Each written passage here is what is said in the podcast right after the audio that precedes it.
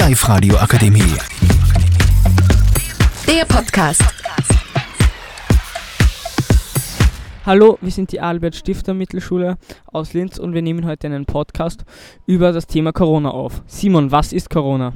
Corona ist ein Virus, der in Fledermäusen seinen Ursprung findet.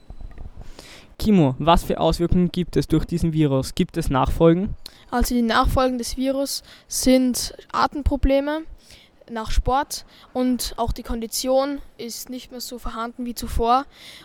Es gibt auch Geschmacksstörungen und Geruchsstörungen.